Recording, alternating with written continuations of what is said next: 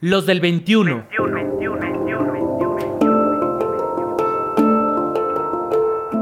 Hombres en movimiento. En movimiento, en movimiento, en movimiento, en movimiento. Rutas para la paz.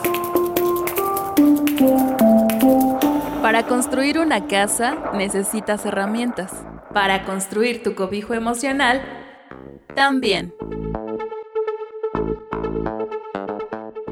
Una de las metáforas que acompaña a Alejandro Anguiano en su trabajo de atención a hombres en situación de crisis es el de generar herramientas que les sirvan a la comunidad. Imagina lo siguiente. Si quieres cortar una madera o clavar algo en la pared, necesitas un serrucho o un martillo. Con las emociones es algo similar. Dice Alejandro que necesitamos herramientas que nos permitan afrontar cada situación él lleva varios años en el trabajo de atención a hombres en Ciudad Juárez y afirma que la línea para atenderlos surgió desde el 2014 para que los hombres cuenten con ayuda en el momento y lugar que la necesiten. La idea es que a partir del diálogo identifiquen y trabajen sus malestares.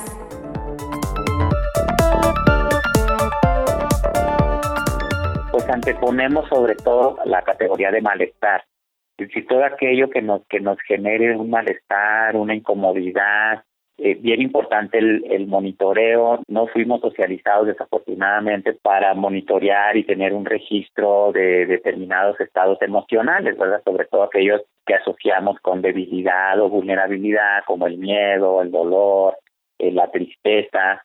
Sin embargo, cuando en la medida que, que socializamos y que vamos sensibilizándonos a través de estos medios de información o de difusión donde anteponemos la categoría de malestar o incomodidad. Otra categoría que hemos venido utilizando es el mensaje hacia los hombres en el sentido de que no estamos solos ante esta crisis y ante esta contingencia.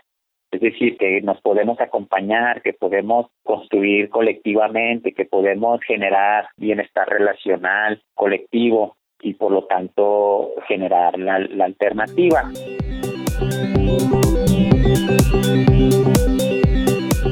Suena el teléfono y el grupo de la red de trabajo con hombres y masculinidades escucha la voz de hombres con distintos miedos e incertidumbres.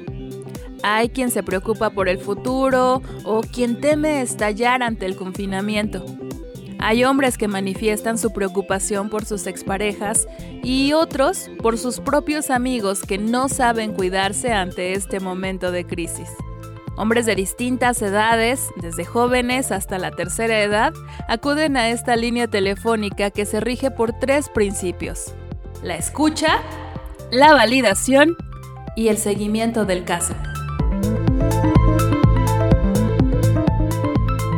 Estos primeros contactos están muy enfocados a la escucha, se empatiza con el malestar, por supuesto se, exploran riesgos, porque esto es algo bien importante que habremos de tener en cuenta, tanto el riesgo para la persona, para sí o para hacia otras eh, personas, si no estamos frente a una situación de alto riesgo, y pues se hace este acompañamiento muy enfocado en lo emocional. Si advertimos alguna situación de riesgo eh, y al ser una un contacto telefónico, pues inmediatamente exploramos eh, con la persona los recursos que tiene al alcance. Si cuenta con alguna persona cercana, eh, de confianza, que le represente una red, es decir, damos una continuidad para cuando pase este momento de crisis con un seguimiento posterior a la, a la llamada. ¿Qué sigue? Porque la vida como la conocíamos va a cambiar. El colectivo Reto trabaja para cambiar el ideal de protección al de cuidado. Muchos hombres crecen con el primero como una imposición cultural, aunque los ponga en riesgo. Ahora es apremiante que entiendan y practiquen el autocuidado porque, literalmente, en ello les va la vida.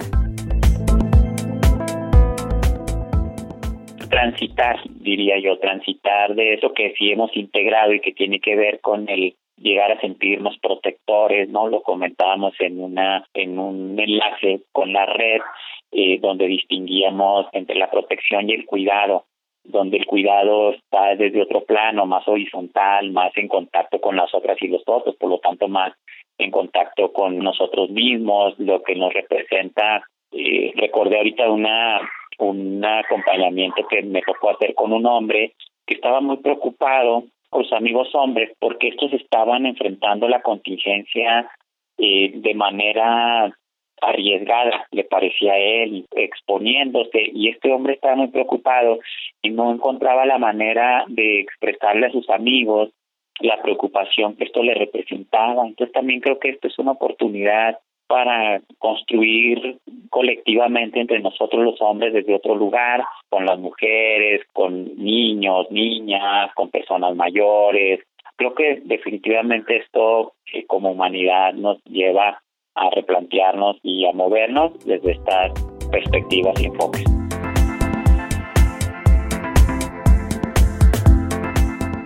Reto. Así llaman por sus siglas a la red de trabajo con hombres y masculinidades que Alejandro ha conformado con otros especialistas. Y sí, es un reto lograr lo que ellos buscan, generar trabajo articulado entre distintas instituciones y organizaciones unidas por la construcción de paz y bienestar entre la comunidad masculina.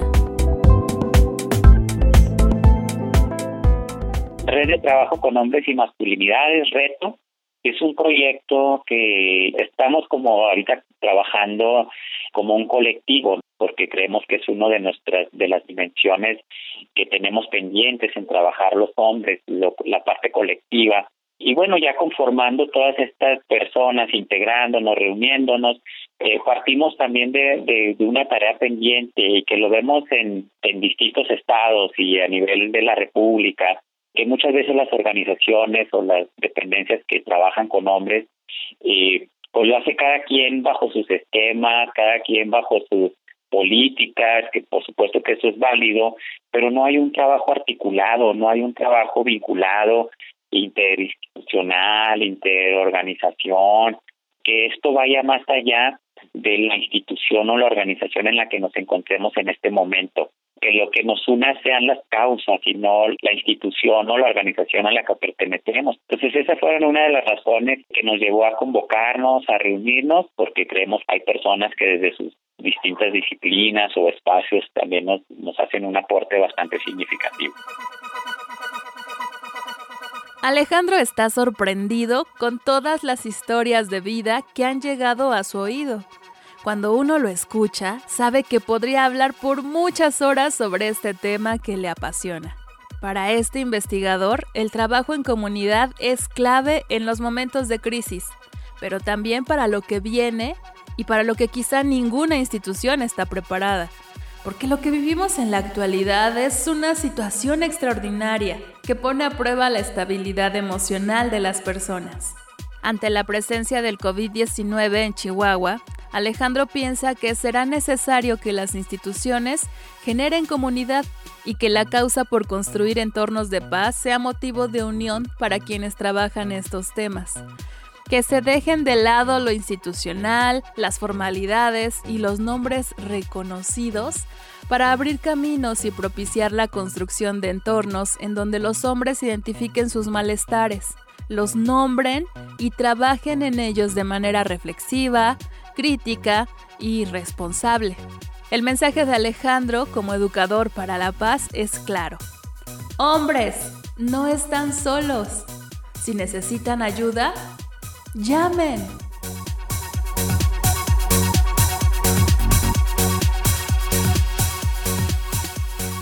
Si necesitas ayuda, vives en Chihuahua e identificas situaciones que te pongan en riesgo durante la contingencia por COVID-19 a ti o a otros, llama a la línea de atención 656-133-2265. 656-133 2265. Visita nuestras redes sociales y consulta todos los materiales que tenemos disponibles para ti. ¿Tienes comentarios?